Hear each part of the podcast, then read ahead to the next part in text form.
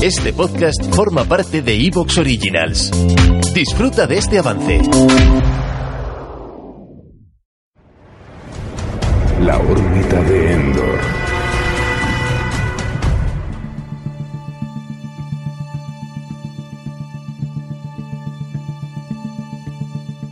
Saludos mundo, bienvenido cada cual a este programa de Misión Imposible Fallout. Volumen 4 de nuestro ciclo de la saga Misión Imposible. El primer volumen con la serie clásica, las tres primeras películas, ¿vale? Volumen 2 solo para hablar de Protocolo Fantasma. Esta misma semana, hoy, salía el monográfico independiente de Nación Secreta, es decir, el volumen 3 de nuestro ciclo. Y por fin, ahora volumen 4 dedicado a Fallout. Cuando lleguen las dos partes que quedan de Dead Reckoning, aquí parece que se va a llamar Sentencia Mortal. La primera de ellas, de hecho, llega ya este verano. Se diría que parece que va a ser la penúltima y la otra la última de toda la saga. Aquí se cierra todo. Como digo, hasta que llegue nuestro ciclo de especiales concluye con este programa. Y veréis. Ahora yo creo que merece la pena rememorar lo que pasó hace unos años cuando vivimos toda aquella historieta del bigote de Henry Cavill. Por cierto, una movida que hoy Obviamente, al hacer el repaso de los datos de producción no va a haber más remedio que volver a relatar a conciencia. Vamos a profundizar en qué pasó, cómo ocurrió. Y es cierto que antes de los estrenos, sin haber visto ni una película ni la otra, mucha gente pensábamos que probablemente el afeitado hubiera estado más que justificado y que realmente era mejor que Superman saliera bien y en condiciones a que el que saliera bien en condiciones fuera el malo de Misión Imposible. Es verdad que para ese momento esta franquicia de Misión Imposible ya estaba a un nivel muy top, pero es que aquella película de la Liga de la Justicia prometía muchísimo. La gente esperaba lo mejor de lo mejor. Se suponía que esto iba a competir directamente con las pelis de los Vengadores, esto iba a ser algo muy grande para DC. A partir de aquí la cosa iba a explotar de verdad. Justice League, antes de su estreno, muchísimo antes del Director's Cut de Snyder y antes de que supiéramos nada y hubiera inventos ahí eh, a cholón, esto iba a ser la gran bomba atómica del cine de superhéroes de estos personajes clásicos de Warner. Tenía pintaza. Pobres de nosotros. Y claro, a mí me parecía mal ese empecinamiento de Paramount de no permitir que el actor se afeitara. Más aún cuando, en fin, poner un bigote con maquillaje es lo más fácil del mundo. Eso no creo que tenga más de una hora de maquillaje. No costaba nada. Podríamos haber tenido un Superman en condiciones, sin necesidad de afeitarle digitalmente que ya sabemos que es una tarea si hay que afeitar o poner un bigote es más fácil ponerle un bigotón ahí con CGI. Afeitarlo era mucho más complicado y ya lo vimos en el resultado final que fue bastante deficiente. Y a mí particularmente me sentó un poco mal. Yo hubiera abogado porque Paramount cediera y que Warner pues pudiera refilmar a Cavill pues perfectamente afeitado como Superman merecía. No obstante, luego llegaron las películas y la Liga de la Justicia que se estrenó en cines pues fue lo que fue y luego vino esta Misión Imposible Fallout y también fue lo que fue y lo que sigue siendo. Y luego está el tratamiento a que Warner ha sometido al actor, Henry Cavill, y todo lo que está pasando con Superman en tiempos más recientes y con el universo DC en general. Y yo creo que ni Henry Cavill merece eso, ni tampoco Superman merece eso como personaje icónico de una corporación que ha demostrado ir dando palos de ciego todo este tiempo en lo que a materia de superhéroes se refiere. Con todos mis respetos a los invidentes que no van dando palazos con, las, con la torpeza con la que Warner lo hace. Lo saben hacer bien, pero los directivos de Warner no. Y sobre todo, esto no se lo merecía el fan. Así que tal y como están las cosas ahora, viendo aquella película y viendo esta, sabiendo lo que el futuro depararía a cada cual. Ya sabemos lo que es Justice League y ya sabemos lo que es Fallout. Yo ahora creo que las cosas pasaron como tenían que pasar. Están mejor como están. Paramount hizo lo correcto. A fin de cuentas, los problemitas de Warner Bros. ya no eran asunto suyo. Y creo que, bueno, nunca lo fueron.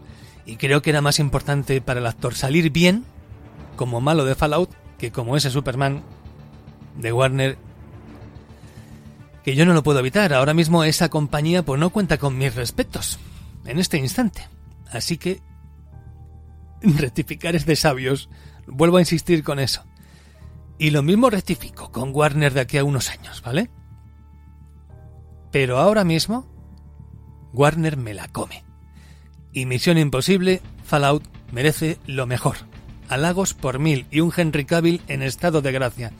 Sin embustes, sin aditamientos digitales, faciales ni bigotines de postín, como tiene que ser. Henry Cavill en condiciones. Por lo menos aquí, que aquí es donde tenía que salir bien. Porque esta peli mola 4000 y no aquel mojón de JL que vimos en los cines. Desastre, insisto una vez más.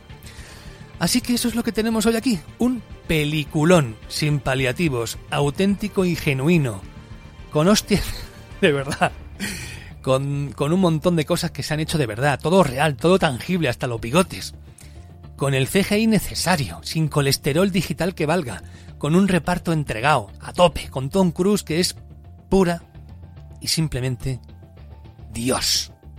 Hoy Misión Imposible, Fallout, aquí en Lode, aquí en la órbita de Endor, un podcast de fans para fans. Aquí Antonio Runa, despegamos. Desde el lugar más recóndito del espacio sideral, fluctuando entre lo real y lo imaginado, llegan los audioregistros de Lode, la órbita de Endor. Fueron grabados hace eones, pero no se concebirán hasta futuras eras, haciéndose realidad aquí y ahora, en este vórtice temporal que se abre ante ti. Entra en el dominio de la magia y lo imposible. Entra en el imperio de la órbita de Endor, el programa de la fantasía y la ciencia ficción la última línea de defensa de la imaginación.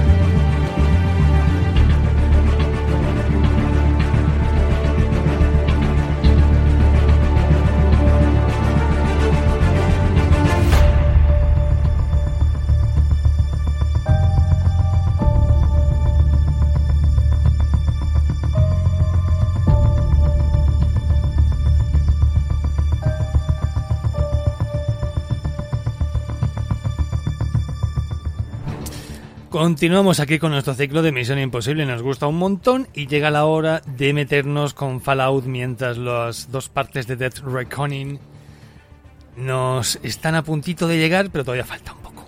Fallout. Mm, entiendo que os mola, ¿no? Esto es, un, esto es un peliculote. A mí es de las que más me gustan. Estoy ahí entre. Siempre he estado entre Nación Secreta y esta. Pero, oye, es que, es que te la vuelves a ver y es que tiene un ritmazo esta peli y no, no para, no para, no para. Así que tengo por aquí a Albert Galdor, tengo por aquí a Jaime Angulo y tengo por aquí a Rafa Pagis. Y entiendo que a vosotros esta peli, pues, os flipa, ¿no?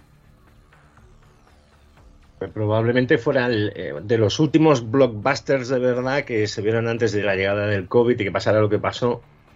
Y es, es, una película magnífica. Yo creo que en su año 2018 era la película de acción principal y probablemente la película más espectacular de su año, eh, quitando Marvel, superhéroes y todas estas cosas, sin duda.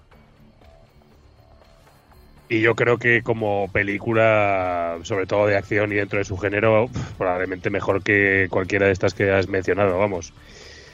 A mí me parece un peliculón como la copa de un pino y de hecho, pues lo que me pasa curiosamente es que cuando veo Mission Impossible Fallout, pienso, pues esta es mi película favorita de la saga. Y luego veo la anterior, veo Nación Secreta y digo, no, no, ¿qué es esta? Y luego vuelvo a esta y estoy otra vez como un péndulo de lado a lado.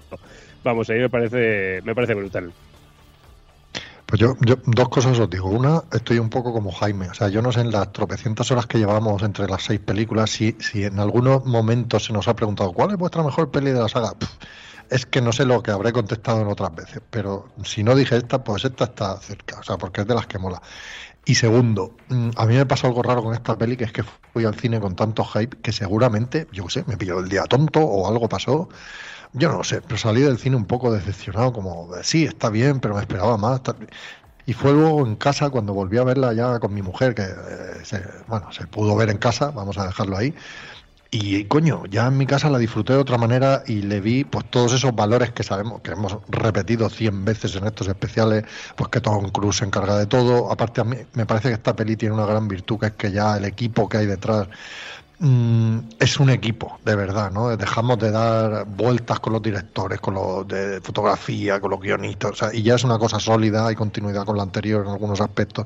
O sea, me parece que es lo que realmente sacas de un equipo cuando un equipo funciona, se puede ver en esta peli, ¿no? O sea, hay muchas cositas muy bien hechas y, mola, mola, es una muy buena peli, desde luego. De, acción, eh, tampoco va a llorar nadie ni nada, pero de acción es brutal. De hecho, eh, hayas dado con una clave que yo creo que es eh, fundamental en esta película y es que es, es continuista, ¿no? De algún modo intenta mantener, eh, digámoslo así, la trama dentro de que tú puedes ver esta peli sin haber visto la anterior, pero hay cosillas que son directamente importadas, ¿no? Y como que sí es cierto que, que parece que es necesario ver Nación Secreta primero y luego que venga esta, ¿no? Más que nada por la presentación de, bueno, por la presentación, por la confirmación del secretario Haldi, ¿no? Como uno de los miembros nuevos, ¿no? del grupo, aunque vaya a ser para poco.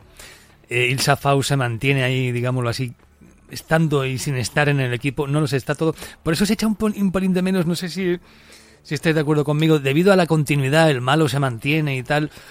Eh, aunque en esta ocasión el malo, malo, malo, malo, pues tampoco es porque es un muñequito que vas a ir trasladando de un sitio a otro es un MacGuffin, ¿no? El malo del anterior peli, Solomon, Lane, aquí es un MacGuffin, pero es un MacGuffin importante.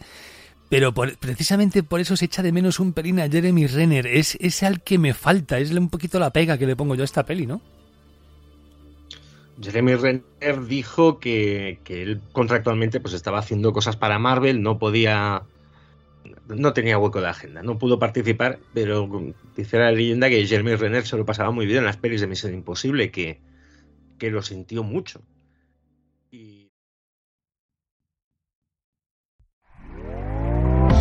¿Te está gustando lo que escuchas? Este podcast forma parte de Evox Originals y puedes escucharlo completo y gratis desde la aplicación de Evox. Instálala desde tu store y suscríbete a él para no perderte ningún episodio.